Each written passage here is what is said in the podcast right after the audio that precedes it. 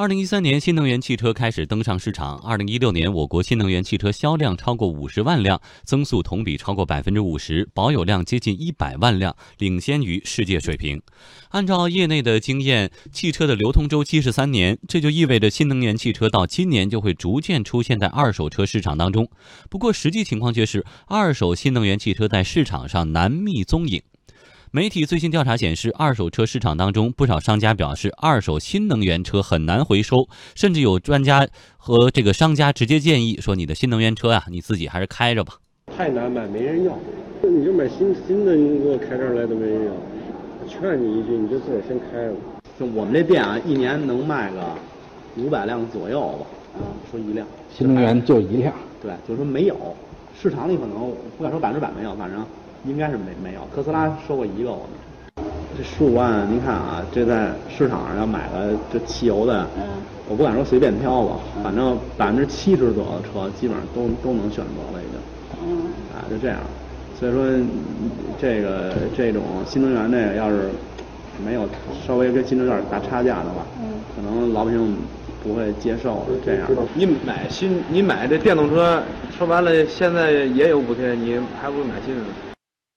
而今天我们尝试向一位二手车销售人士询问新能源二手车价格，他告诉我们不太清楚，因为基本上没接触过这样的业务。不是说不要，也这这是没有人卖过，二手车市场上没有。新能源和烧汽油车长得是一样一样的。还有一点就是新能源现在人们对这个新能源认可度不高，因为他现在人们不了解它这个技术成熟不成熟。或者说后期的维修费用是多高？人们不了解这，人们老觉得总觉得说新能源汽车维修一下费用比较高。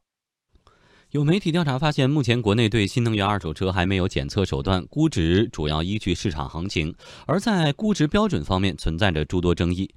金针菇资深数据残值产品经理杨笑飞告诉媒体，虽然工信部公布的新能源汽车生产企业及产品准入管理规定要求新能源汽车生产企业对已销售的全部新能源汽车产品的运行安全状态来进行监测，为每一辆新能源汽车产品建立档案，跟踪记录汽车使用、维护、维修以及动力电池回收利用情况，但这个只是针对产品性能的追踪，还没有包括价格因素。不仅二手车销售商对二手新能源车缺乏了解，消费者也对二手新能源车存在着诸多疑虑。哎，我会买电动车的，方便呀。就如果就是充电不方便，像我们的小区里面充电的装置太少了。啊，就它的年限啊，能使用多长时间？现在咱对这个东西不是太那么了解，不知道它这个电池的寿命多长。好多人嘛就在疑惑这个，就害怕开几年以后电池不行了，这个电池。换起来很贵的，嗯，刚才我们也听到了，大家无论买方、卖方还是经销商哈，对于二手的电动车顾虑还是比较多的。大概三方面，首先在心理的接受程度上，还是需要慢慢的推广，因为大家有一个问题拿不准，就是现在的二这个新能源车这技术到底行不行？会不会说过几年有一个飞跃式的增这个这个进步？那我等到时候再买吧。这是其一，其二呢，就是他们专业的术语叫残值评估标准。还没有建立起来，因为现在新能源车可能这个造价的百分之五十以上都是它电池，但是电池呢，你使用的习惯，你现在开的里程、使用的时间，导致这电池现在耗损了多少，还能用多少，这个完全是这个业内人士也很难给出一个明确答复。另外第三点就是说，它这个流通的渠道还不是很畅通，这些销售商也觉得我多一事不如少一事，这种事儿呢很麻烦，我干脆我也就不接。所以何木认为这种难题有没有破解的可能？其实我们看到现在的这个新能源二手车，呃，它之所以遇冷的。呃，一些原因是跟呃新能源一手车甚至新车的，就是买卖新车的原因是一样的，有一部分原因是一样的。你比如说，刚才有买家就说，呃，他会产生很多顾虑啊，我的这个小区里面有没有充电桩啊？呃，包括里程焦虑，这都是新车也会面对的问题。对，新车同样会有这样子的这个顾虑。很多人呃之所以去买燃油车，就是因为对这些因素呃感觉太不确定了。嗯，那。那我们说，现在他们买新能源二手车，其实有一部分也是这个原因。嗯，还有一个呢，就是你会看到我们的呃这个二手车交易市场，从北京尤其是出去的二手车，一般都是去往呃有很多很大一部分是去往这些啊、北京以外的省市和地区的。啊，呃，甚至有的能去东北等等，但是那个大部分就是燃油车。那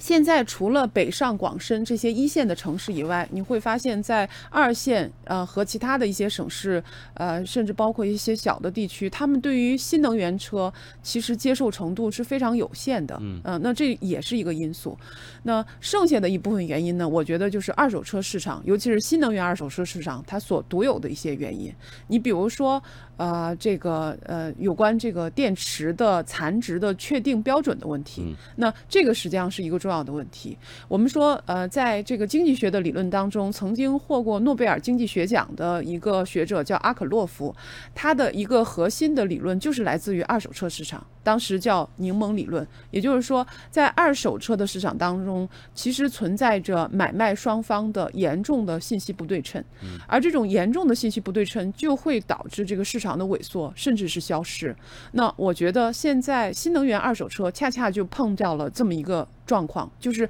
买卖双方其实存在着完全的严重的信息不对称的状况但。是对于燃油车还好，因为毕竟这么多年了，对于检第三方的检测机构，它起码有一个评估的标准和体系。但是对于这个新能源车来说，专业的检测机构也不知道你这个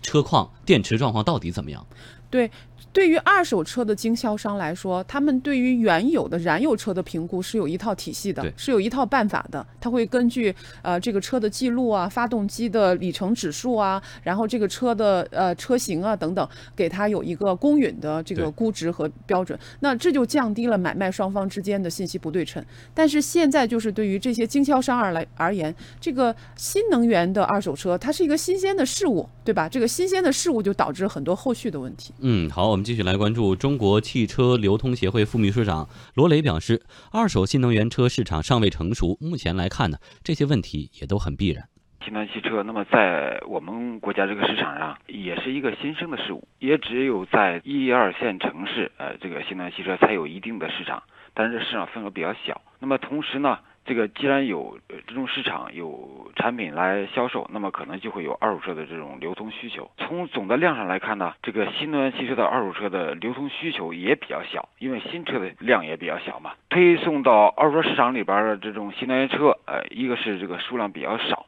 那么再一个呢，这个新能源车毕竟在我们国家还属于一个成长期，那么产品呢还不是十分成熟，它跟这个传统的内燃机车完全不同，是它不是属于成熟产品。那这样的话呢，可能消费者在选择这个二手车或者是选择新能源二手车的时候，他会有一定的疑虑，这个车它本身的品质能不能保证它的一个出行的需求。不过，二手新能源汽车呢，确实也给这个购车者提供了一些便利。比如说，在上海买车需要摇号或者拍卖，而这个二手新能源车的车牌是跟随车辆一起买卖的。来听一下销售人员介绍。如果是上海本地人，他只需要提供一个身份证，那我们就直接可以过户了，不需要您另外提供任何一个补充材料。是外地客户在我们这边上购买就是新能源车的话，他只需要出具一个在有效期内的一个居住证，啊，我们就可以给他提供一个过户的一个呃办理手续。如果就是说他以后这个车需要过户、过呃或者买卖的话，他这个牌照是跟车走的，并不是跟人的，啊，这个就是我们需要后期要跟他一个签一个就是一个告知的协议，其他是没有什么一个影响的。其实，除了通过二手车市场进行流通之外，中国汽车流通协会副秘书长罗磊也提到，厂商回购也是一种重要方式。新能源车的二手车它有两个渠道。那么我们看，刚才你提到了，一个是通过市场的这个去消化，那么二手车商啊、收购二手的新能源车，然后再售卖。那么另外一个渠道呢，我认为也是比较好的渠道，是这个厂商的回购。毕竟是这个新能源车在市场它还不是十分成熟的、产品。那么这样的话呢，厂商的回购啊、有利于培育新能源车的这个市场，那么也也解决了消费者购买新能源汽车它的一个后顾之忧。也就是我们嗯看到这几个主流的厂商吧，比如说像北汽新能源，呃，我看到有报道它要回收新能源车的这种动作。哎，实际上去年就曾经有消息说，包括比亚迪、北汽新能源在内的多家新能源汽车生产厂商就在酝酿对新能源汽车的二手车回购计划，而特斯拉在一五年就推出了保值回购服务。但是罗磊认为啊，还是要先提高消费者对于新能源汽车的接受度。那么首先呢，先是新能源汽车它的一个普及度的提升，才能使得它的整个的一个叫新陈代谢机制建立。所以呢，从现在的情况来看呢，我们首先要还是倡导啊新能源汽车的这个发展，那么也鼓励消费者购买新能源车，同时呃企业呢也要加紧对新能源汽车的一个研发的力度，使得它产品更加稳定、更加可靠。一旦新能源汽车普及度达到一定程度的时候，那么自然而然新能源汽车的二手车市场啊自然也就会逐渐发展起来。如果说政府呃能够参与到或者说助力我们新能源汽车发展的话，那我想可能